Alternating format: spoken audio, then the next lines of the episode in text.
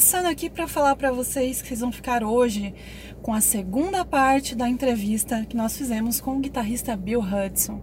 Ele que é brasileiro, mas tem suas raízes aí nos Estados Unidos, é muito conhecido mundialmente por ter tocado em várias bandas muito conhecidas, dentre elas John Oliva's Pain, Circle to Circle e agora tá fazendo muito barulho com essa banda que se chama North Tail. Vocês estão vendo por aí é, os vídeos, entrevistas, enfim. Então hoje vocês vão ficar com a segunda parte da entrevista com Bill Hudson. E gente, preciso deixar esse recado para vocês não deixarem de seguir a gente nas redes sociais, no Instagram, no YouTube. É, segue a gente, procura a gente lá que vocês vão encontrar conteúdo novo toda semana. Porque vocês sabem, né? Aqui no Sonoridades, a música importa. Fica aí com a entrevista. E como é que é fazer power metal nos Estados Unidos, por exemplo? Não é. não é, cara. Não existe aqui. Não existe. É, é ridículo o quanto não existe. É, é, é, impressionante. Eu não conheço outro país no mundo que, que não liga para power metal quanto aqui. É muito impress... é muito estranho, cara. Não existe, não existe. Assim, eu moro. Um grande amigo meu, o Thomas Youngblood do Camelot, ele mora mais ou menos uma hora de mim, uma hora e dez da minha casa. A gente se vê bastante. Mas metade da banda dele está na Europa também. É a mesma coisa, mesma coisa do North Fair. Uh, aliás, agora que o Casey está no Queen's é verdade, só tem um cara aqui agora, que é o baixista, né? E não tem venue, não tem, não tem. O público não gosta. Eu, eu sempre falo, o público americano ele é mais. Eu, eu, eu, eu traço paralelo com o futebol. Assim, eu não sou, eu não sou, eu não sou fã de futebol, desse soccer aí que, que o pessoal gosta no Brasil. Eu não sou fã nem de nenhum dos dois. Mas aqui nos Estados Unidos o pessoal não gosta porque eles gostam do futebol americano, porque é mais violento, porque os caras se, se batem, se quebram. O nosso futebol não, não é assim, sabe? É diferente. Bom, o futebol do resto do mundo, eu devo dizer, né? É, eu acho que a música aqui acontece a mesma coisa. Aí no Brasil, a nossa base de formação de metal, na minha opinião, posso estar errado, mas assim, todos os meus amigos, os grupos que eu conheço, a nossa base de formação de metal é Iron Maiden e Sepultura.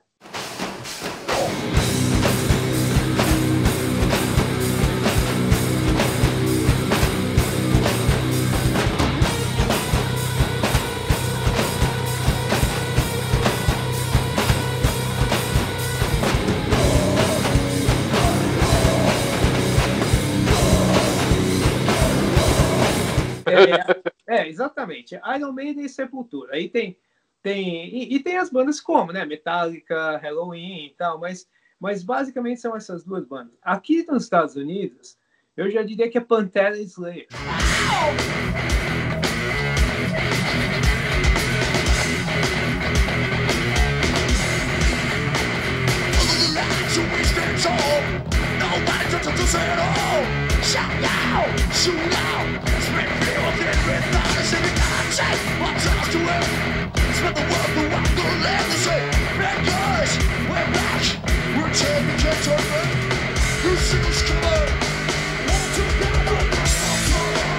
Então, tipo, o que as bandas que não que na verdade é porque é metálica, né? A base, base mesmo para eu, eu falo, a base para nós é o Iron Maiden, para eles aqui é o Metallica.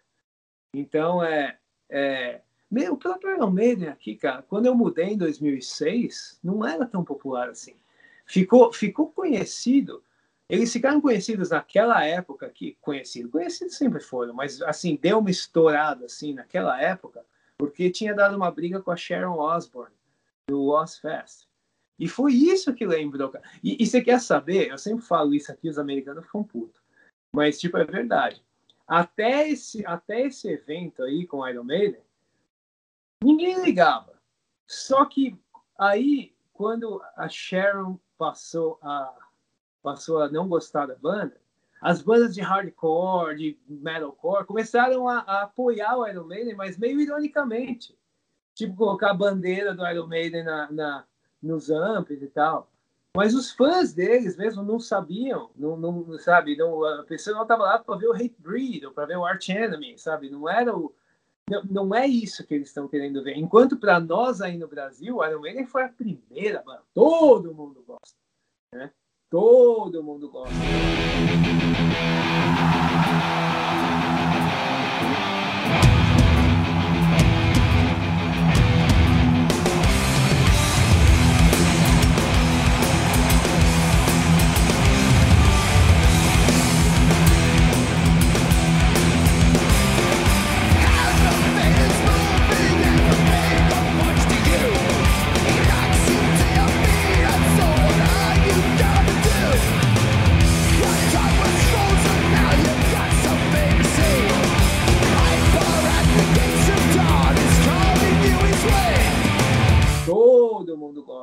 Gente gosta de melodia, né? O vocalista que canta, para nós, no Brasil, é a base. Se você, se você vai montar uma banda que não é assim, você já fala, ah, não, eu preciso de uma banda com um vocalista berrado, né? Um vocalista que berra, não que canta e tal. Já nos Estados Unidos é diferente. Você monta uma banda, a primeira coisa, ah, o vocalista é limpo. Porque para ele, se vai montar metal, é. Ah, Então, eu falo, é a base aqui, sabe? Eles vêm. Incrivelmente, o Sepultura é uma banda muito respeitada aqui, mas é porque é, porque é o som daqui, né? O, eu, cara, Morbid Visions, Bestial Devastation, só fui ouvir esses discos aqui. No Brasil não conhecia, cara. Pra mim, assim, na época que, na minha época de morar no Brasil, Sepultura Chaos AD, era Roots e tal, que os fãs mesmo daqui, das antigas, nem gostam, né? Eu brigo com, eu, eu brigo, eu discuto com o guitarrista do I Am Morbid que toca comigo, porque ele fala que odeia o Roots, que ele odeia o, que, o, que ele não gosta nem do Chaos AD. Aí ele toca as coisas de Sepultura que ele gosta, eu falo, cara, é legal, mas eu acho isso aqui melhor. Mas é que eu não cresci nessa época, né? Eu não vi, eu não tava lá quando saiu Morbid Visions. Então, é. Então, é, bom, mas para resumir o que eu tô falando, é, aqui eu acho que o público é um pouco mais agressivo. Eles gostam de agressão, eles gostam de riff.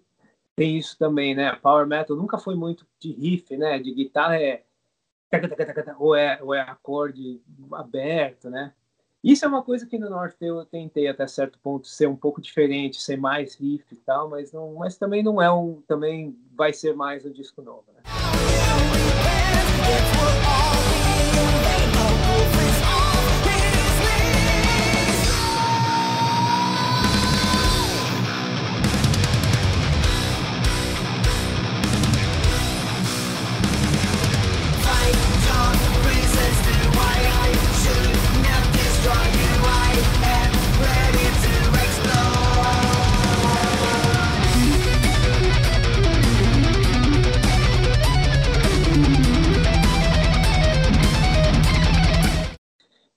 Não sei, cara. É, não é incomum aqui, você tá no, no meio do monte de galera de metal, assim, ninguém saber quem é Halloween.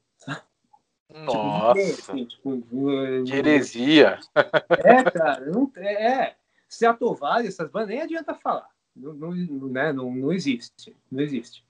Cara, Halloween, esse Pumpkin, Pumpkins United, que aí no Brasil deu 10 mil pessoas, na Europa dava 15 mil, não sei o que, aqui deu 1.100. Nossa. Você imagina ver um show daquele tamanho aqui num, num, num lugar para 1.100 pessoas, cara? Nossa.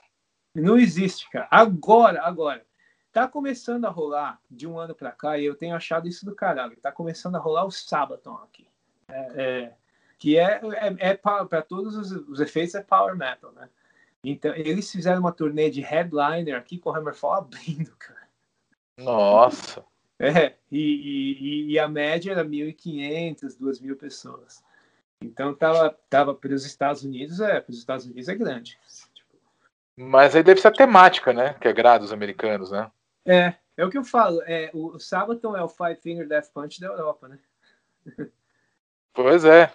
E, e, o Sabaton vai, inclusive, abrir pro Judas Priest aqui, cara, na turnê deles. É a turnê foi cancelada, mas, mas eles vão abrir, cara.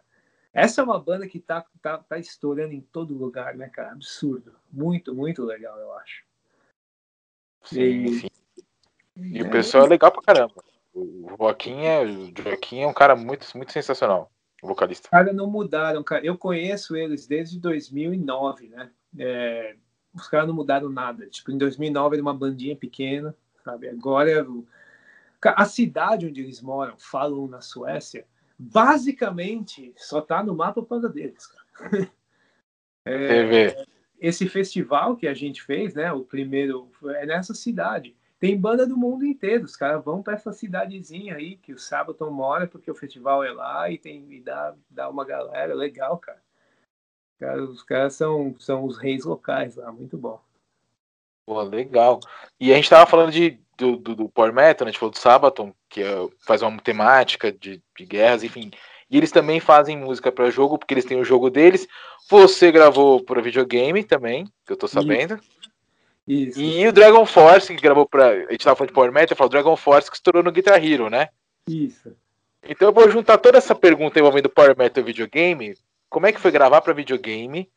E ia te perguntar se o videogame não ajuda, de repente, o gênero Power Metal a crescer ainda mais aí. Sim.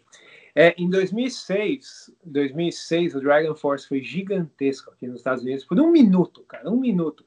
Foi, é, parece que nem aconteceu, porque tipo dois anos depois já tinha acabado. Mas, mas quando saiu Guitar Hero 3, eles ficaram gigantes aqui. E, e eu lembro da turnê que eles fizeram, eu tinha acabado de mudar para cá, então eu estava entendendo a cena, né? Da primeira turnê que eles fizeram aqui nessa época, todos os shows estavam soldados antes da banda chegar aqui, cara. Tipo, tava. É, virou uma febre ridícula e foi com Guitar Hero 3. E engraçado que a banda que eu tava na época, que era o Celador, que foi a primeira banda que me trouxe para cá, gente é, basicamente a nossa gravadora estava tentando fazer ser a resposta americana ao Dragon Force. Então, é, tinha uma versão japonesa do Guitar Hero que chamava Guitar Freaks, que é a nossa música que estava. E, eles estavam tentando fazer a mesma coisa, entendeu? É, porque eles viram o potencial disso. Então, nessa época, cara, o Dragon Force ficou lendário. Eu não, eu, eu, eu, talvez tão grande quanto o Sabaton é agora. E com certeza, né? É, eu acho que quem ouve, quem joga muito videogame, normalmente é mais é gente mais, mais que gosta de ficar em casa ouvindo, ouvindo música, então apela muito para eles, né? A minha relação com música de videogame é um pouco diferente. Eu gravei Metal Gear, uh, mas eu não sabia o que eu estava gravando. Foi um trabalho de estúdio tem um trabalho de estúdio feito para. É, é, tem um produtor aqui chamado Logan Mader, toca guitarra no Machine Head. E ele também é, já tocou no Soulfly. Mas é, ele voltou agora para o Machine Head, mas por, sei lá, 10 ou 15 anos ele foi só produtor, assim. Ele fez o Five Finger Death Punch, né, é, acho que os primeiros dois discos tal. E eu gravei, eu, eu gravo Faz tempo que eu não faço, faz uns quatro anos que eu não faço nada para ele, mas, mas eu, eu fazia muita coisa para ele. Discos que ele tinha, que guitarrista ruim, que, que eu, a gente vinha e refazia os negocinhos para saber. Eu fazia muita coisa para ele. Tocava, toquei na, na, banda dele mesmo, no, no Once Human, gravei os solos. Aí um dia ele me ligou e falou que tinha esse projeto que precisava de alguém para gravar umas guitarras tal, mas, mas, é, mas ele não podia falar o que era. Meu, e você falar para mim que não pode falar o que é, agora eu quero saber, né? Foda. Aí eu sentei lá o dia inteiro, mas me fala o que, que é isso. Ele tinha versões das músicas, uma com Russell Allen, uma com Tobias Sammet. Aí tinha versões com vocalista diferente. Mas o que, que eu tô gravando? Eu fiz o negócio em dois, três tons diferentes. Eu tô gravando, né? Ah, não se preocupa, você vai gostar, você vai gostar. O dinheiro foi bom, né? Chegou uma hora que eu vi que ele não ia falar o que era, mas beleza, vai. Eventualmente, eventualmente eu vou descobrir. Cara, uma semana, acho que foi pouco, pouco tempo, uma semana depois. Então, posso te falar, aquilo foi uma trilha sonora de um jogo e o que você gravou vai ficar. Foi sério, que do caralho, cara. E, e, e foi assim, tipo, eu, eu, eu, eu, fiz o trabalho inteiro sem saber o que era. Caramba! É isso é a pior coisa para um músico, né? Gravar sem saber o que, que vai ser, né? Exatamente, cara. Mas acontece em estúdio, né? É, e eu, inclusive, assim, quando eu ouço a música, é, já, do jeito que está no jogo mesmo, é, não é do jeito que eu gravei. Foi tudo editado diferente, assim, sabe? Então, é, eu gravei várias coisas, tipo, ó, essa parte aqui, grava essa parte. Ó, essa, vamos gravar a mesma parte agora em outro tom, sabe? Ficou assim. Então, é, eu fui, tanto que eu fui, fui tentar tirar outro dia para fazer um, um, vídeo assim para o YouTube, alguma coisa, nem, nem consegui tirar. Eu falei, não, não foi assim, eu não lembro o que, que eu fiz. Não tirei direito. E uh, eu te falo de videogame, eu vou puxar agora para os streamings, né? A gente está numa época que a música hoje é totalmente via computador, via celular, né? As pessoas não têm mais o hábito de comprar um CD, etc. Estamos na geração fast forward, que as pessoas pulam a música a cada 15 segundos e são poucas as bandas que resistem a isso. Acompanhando vocês aqui no ranking do Spotify, eu tenho visto que Northtail resiste a isso. Pelo contrário, vocês uh, vão cada vez mais angariando mais fãs. Como é que você enxerga essa, essa, essa coisa do, do Spotify, do streaming? Isso, isso é uma coisa que veio para ficar ou ainda a salvação do CD ainda? Não, eu acho que veio para ficar, cara. Eu acho que veio para ficar. Eu acho que, tipo assim, vai, é, é, é, é complicado porque é, é, meu interesse, né? Eu não, eu não, eu não, eu não posso falar contra o meu próprio interesse, mas, ó, eu fui pro Brasil uns, sei lá, um ano atrás. Eu estava na casa do meu pai, abri a minha gaveta que ficou os meus CDs lá. Né? Que, que, que fui que quando eu mudei, eu falei, ah, deixa aí, um dia a gente faz alguma coisa. Eu fui abrir a gaveta para ver o que fazer com eles, cara. Aí eu comecei a contar, né? Eu falei, nossa, mas é, esse esse trambolho físico para ter tanta para ter as músicas que eu posso ter no meu telefone, eu desacostumei, sabe? Desacostumei. Eu eu mais do que todo mundo, não mais do que todo mundo, isso não é verdade, mas eu talvez tanto quanto todo mundo, eu adorava comprar o CD, ler a letra, ler as liner notes produzido por, editado por, esse tipo de coisa, né? É... Mas eu entendo que, cara, existe uma geração inteira que não conhece isso. Eu... E, e, e, infelizmente, infelizmente não, não, eu acho, eu acho inclusive que voltar para isso seria voltar, seria ir contra a tecnologia. Porque porque a mídia, a mídia física, cara, não é o trambolho, as, as pessoas as pessoas não querem pagar por música e e tentar forçá-las a pagar por música, eu, eu também não acho certo, porque porque esse negócio é de graça, eu também não quero pagar, né? Então, Aí entra, aí entra o negócio moral, né? Porra, então quer dizer que a música perdeu o valor? É, infelizmente perdeu o valor. Mas, por exemplo, né, eu vou, eu estou conversando agora, como eu, como eu disse anteriormente, eu estou fechando com um grande produtor para o nosso disco. Cara, o valor que ele que ele que ele está cobrando, não, sabe, tipo, era um negócio impensável há 20 anos atrás. Fazer um disco com esse produtor por esse valor que nós vamos pagar para ele. Então caiu para todo mundo. Assim, eu não estou dizendo que é bom, eu não estou dizendo que eu gosto. Aliás, eu odeio isso. Eu adoraria, eu adoraria poder vender um milhão de discos ou ou, ou melhor, né? Na, nessa época, se vendesse um milhão, a gravadora te chutava, né? Você tinha que vender cinco milhões. Eu adoraria isso, mas eu acho que não vai mais ser, cara. O mundo, o mundo não. Quem, quem, quem lembra somos nós, sabe? Somos quem cresceu essa época, é quem, é quem gosta. O, eu sei, por exemplo, que o, que o disco do Northtail vendeu bastante o vinil, então bastante co colecionador, né? E legal. Mas eu acho que o streaming é o futuro. A gente tinha que descobrir um jeito, tinha que descobrir um jeito de ser pago mais por streaming, eu acho. Né? Mas, mas daí a dizer que ah, porque eu vou e compro o CD, eu acho que não tinha que comprar o CD, aí eu já não, já não acho que é assim, não. Eu, eu, por exemplo, já acostumei a pagar 10 dólares por mês pelo Apple Music. Né? E, e, e quando eu quero, alguém me fala de alguma coisa que eu nunca ouvi da vida, eu vou lá e ouço. Sabe? Essa facilidade não tem preço, cara. Não tem preço. Então, é, eu acho que é, é, isso eu digo para todo músico, para todo músico que eu que eu conheço assim, eu acho que você tem que fazer o disco e já esperar que não vai ganhar dinheiro dele. E no caso da gravadora, a gravadora vai te dar um advance. Talvez você vai recuperar, talvez você não vai. Use a banca, a gravadora como um banco. É, o dinheiro mesmo, o dinheiro mesmo, é, hoje está em show, está em merchandise, está em coisa assim. E o fã compra merchandise. Cara, a gente fez. Né, eu fiz máscaras do North Tail, né, de Covid-19, a banda já, já foi tudo. O fã, o fã, o fã que é fã mesmo compra. É, é essas coisas assim, tipo, do Udo, sabe? É, tem que, tem que, tem que, acho que o cara tem que, que, que entender que essa época de streaming. E tem mais, vai ficar pior agora, porque, porque o que nós estamos fazendo aqui, né? O, o, programa, o programa eu aqui na minha casa, você aí. Agora a gente descobriu que dá para fazer isso. Então, quer dizer, pior para quem quer, para quem quer voltar ao CD, eu digo, né? Agora que ah, que dá para fazer, é, que dá, que dá para fazer isso. E é tão melhor, né? É, é, é tão mais fácil, dá para entrevistar quem quiser, onde quiser.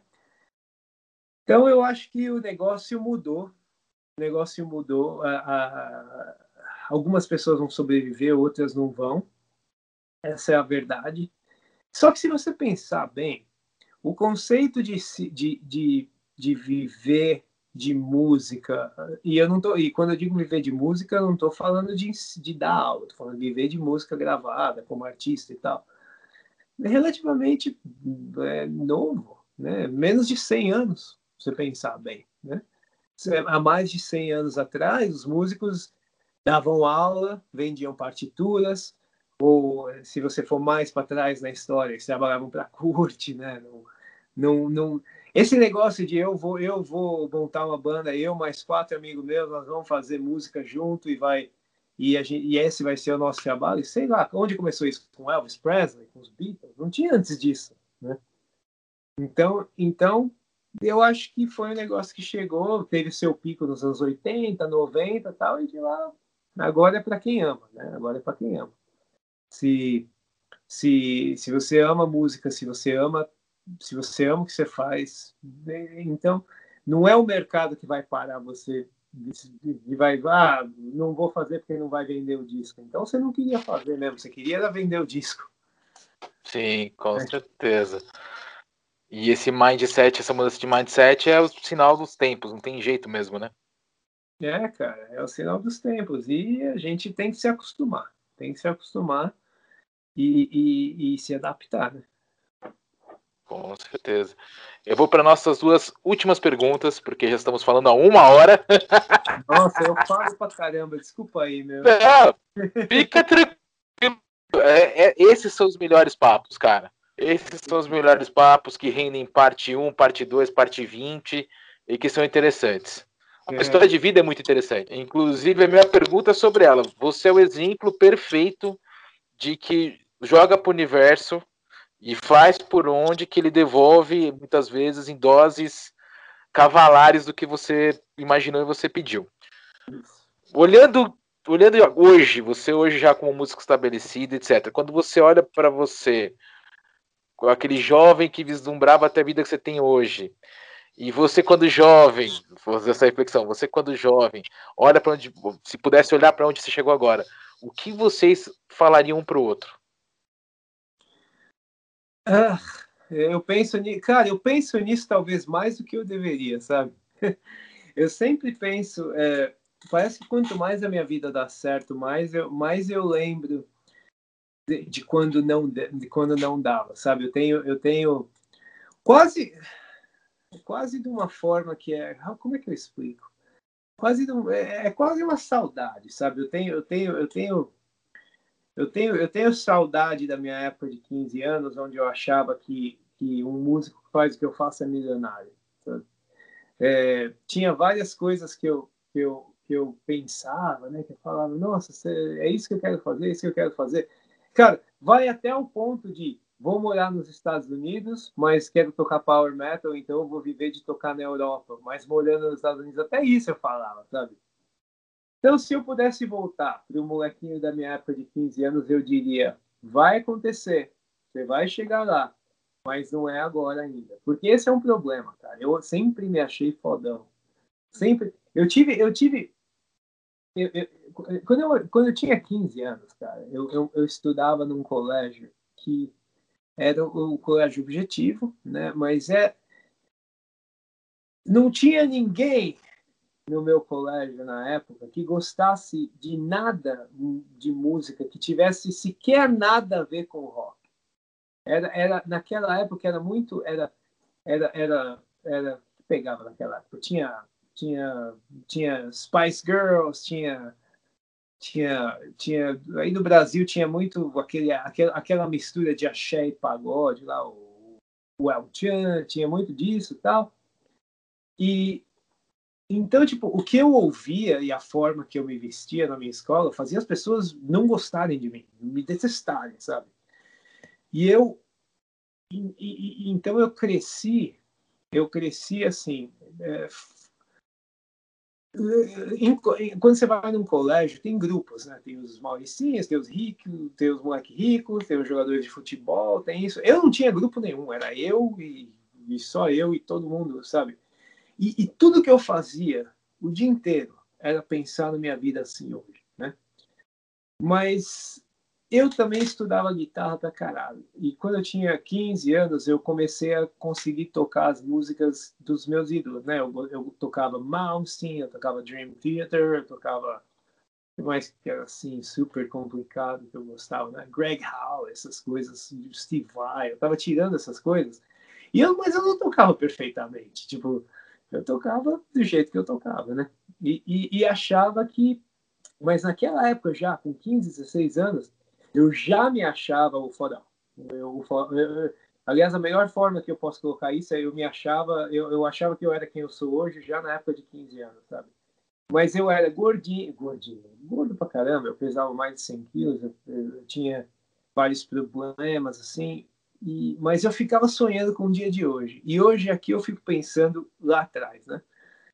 Então, eu não sei, eu não sei o que o, o molequinho de lá atrás diria para mim hoje, porque ele, ele tinha um ego muito grande. Ele, ele já se achava fodão. Ele ia olhar e falar, tá bom.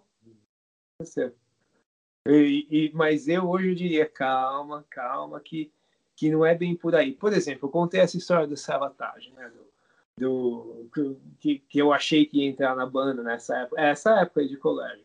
Cara, se, se eu tivesse, de, de, alguma forma, se eles tivessem falado, tá bom, vamos trazer esse moleque de 17 anos do Brasil para fazer um teste aqui. Se isso tivesse acontecido, cara, eu ia ter passado uma vergonha absurda.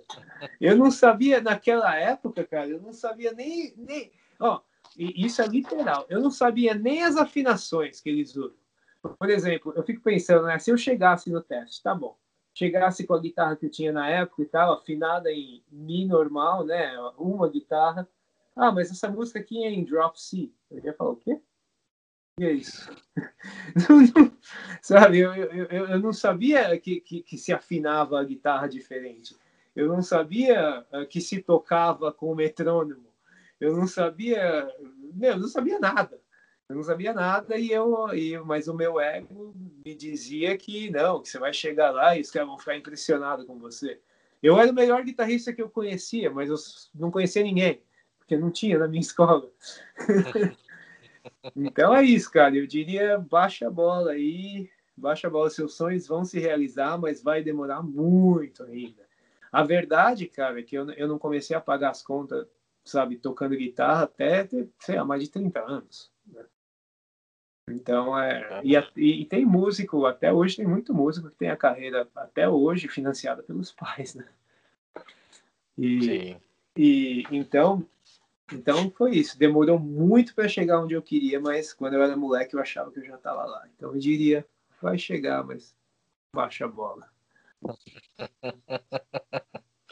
Isso aí. É um, é um conselho que acho que vale para todo mundo, né? Para todos os, os artistas, guitarristas, enfim. É, cara, e... o, o, músico em geral precisa, precisa, precisa, é, é, impossível, é impossível, mas o músico em geral precisa ter ideia, é, é, precisa saber que o ego, que o ego é, é muito mais forte do que, do que, do que qualquer coisa, cara. Tudo que acontece de bom, tudo que acontece de bom, cada conquista, parece que você ganhou o mundo, né? Porque é tão difícil ser músico. Então, então é, é muito fácil o cara se achar fodão.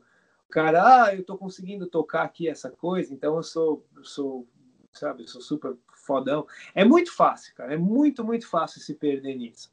Para você, para você entender que você é um merda, você precisa ir tocar com, com todos os profissionais, todos os caras que você admirava, para e aí ser parte deles e entender, ah, legal, aqui eu tô no meio dos fodão, mas entre os fodão eu sou um merda.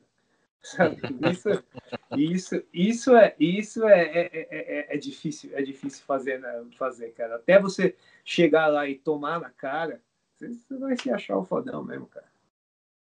Imagina. E a nossa última pergunta do nosso papo aqui, que tá maravilhoso, deu por mim, ficava mais 20 horas batendo papo.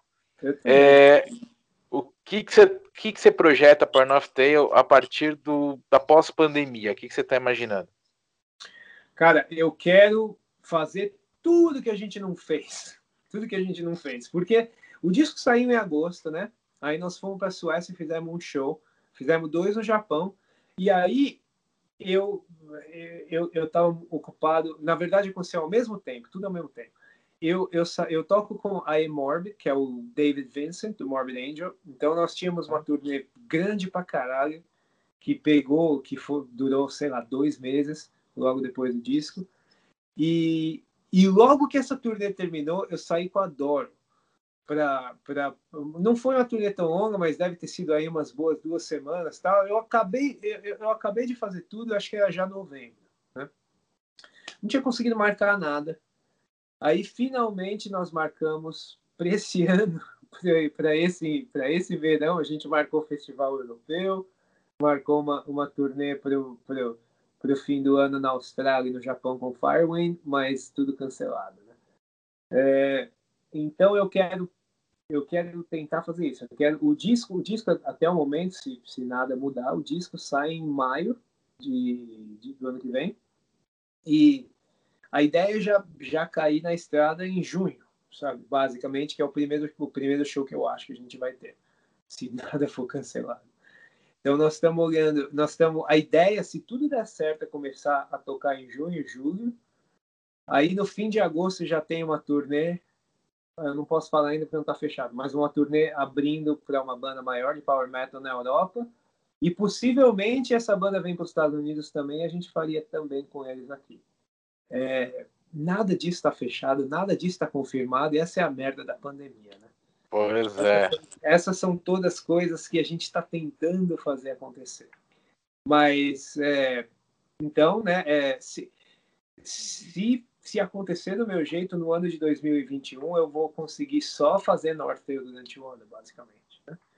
E eu sei que vai ter em algum ponto a turnê da, a turnê da Doro nos Estados Unidos, que foi cancelada agora. Eu já estou enchendo o saco dela para deixar o Northtail abrir Eu falei, eu falei pra ela, vamos negociar aí. Você vai me receber dinheiro por show, eu tenho a minha banda e tal. Tô tentando, tô tentando ver se ela deixa a gente abrir. Não é isso, cara. Eu vou, eu vou. É a minha, é a minha, o meu foco total é isso, tentar fazer a banda virar, virar full time, porque os outros caras também são, é, também são como eu. Eles trabalham com outras bandas, né? O nosso nosso baterista toca com Steel Heart, com Hard, House of Lords, nem sei, Impellitteri, toca com um monte de banda. O nosso, nosso, baixista agora vai começar a fazer Master Plan, faz Gathering of Kings. Então, a gente tem que achar uma hora que tá todo mundo em casa parado, né? ou, ou, ou né, todo mundo disponível. E, e, e, todo mundo quer que, que essa banda seja a, a principal deles, porque a gente quer todos parar de ter nessa banda nós somos nós somos embora eu tenha né, começado e tal nós somos parceiros né? É, ninguém é ninguém é músico contratado. Então é a ideia que a gente quer parar de ser músico contratado dos outros e conseguir fazer o Norteio rolar. Vamos esperar Pô, vamos que esperar que dê cara. Vamos esperar que dê certo. Tem algumas propostas aí já. Vai rolar vai rolar. Essa pandemia vai acabar e 2021 é o ano do Norteio eu espero que sim, meu amigo. E você aí no Brasil, como tá a pandemia com você? Cara, a gente trabalha em TV também, né? Então tô fazendo TV, vai lá, trabalha, tal, etc. Estamos aproveitando a pandemia para dar um up no sonoridades agora, fazer fazer crescer, né? Chegar onde tem que chegar. Mas show não tem, né? Não tem mais show, não dá para ir mais. Sobrou as lives, só tem live agora. É, cara, essa. E você quer saber? Eu tenho ouvido, eu tenho ouvido um pessoal falar que tá ficando de saco cheio de live. Cara, eu acho do caralho. Eu, eu, eu, eu, eu, eu, eu acho que é, que é a próxima coisa. Tipo, é a próxima. É a é próxima, o próximo grande boom. Isso é, isso é, o, é, o, é o futuro do YouTube, para mim. E eu, e eu tô vendo um monte de gente não, não, não gostar disso. Eu tô pensando, como assim, cara? Isso me lembra quando começou, quando começou o CD, né? As pessoas não gostavam muito do CD e tal, e aí virou um negócio né, comum. Cara, é muito, é muito legal, muito legal. Eu tô em Orlando, você tá em São Paulo. No, no... Tudo bem, a gente podia falar, a gente é. já podia fazer isso há um tempo atrás, mas, mas por que não mais, né? E daqui a pouco vai ter mais tecnologia também. Né? Uma, um, uma coisa que eu, eu, como músico, imagino, que eu, eu, eu, eu claro, não sou desenvolvedor, mas eu consigo imaginar num futuro próximo aí, bem próximo, as pessoas fazendo as lives e você tendo é, controle da música no seu telefone, né? Faz a sua mix. Agora eu quero, não quero ouvir aquele baixista lá, tira o baixista fora, sabe? Ou, ou a câmera também. Eu quero, quero, quero olhar só o guitarrista aqui, né? Eu vou escolher essa câmera só. Eu, eu acho que isso, que isso aí já está chegando, cara. Tá, tá, com certeza. Tem algum alguém está desenvolvendo isso, não tenha dúvida. Se eu soubesse, eu estaria eu fazendo. Se eu soubesse fazer no computador. Ah, eu, eu também faço. Vai ganhar dinheiro. com certeza. É, meu. Viu? Obrigado, hein, cara. Obrigado você, meu amigo. Obrigadaço. Valeuzaço.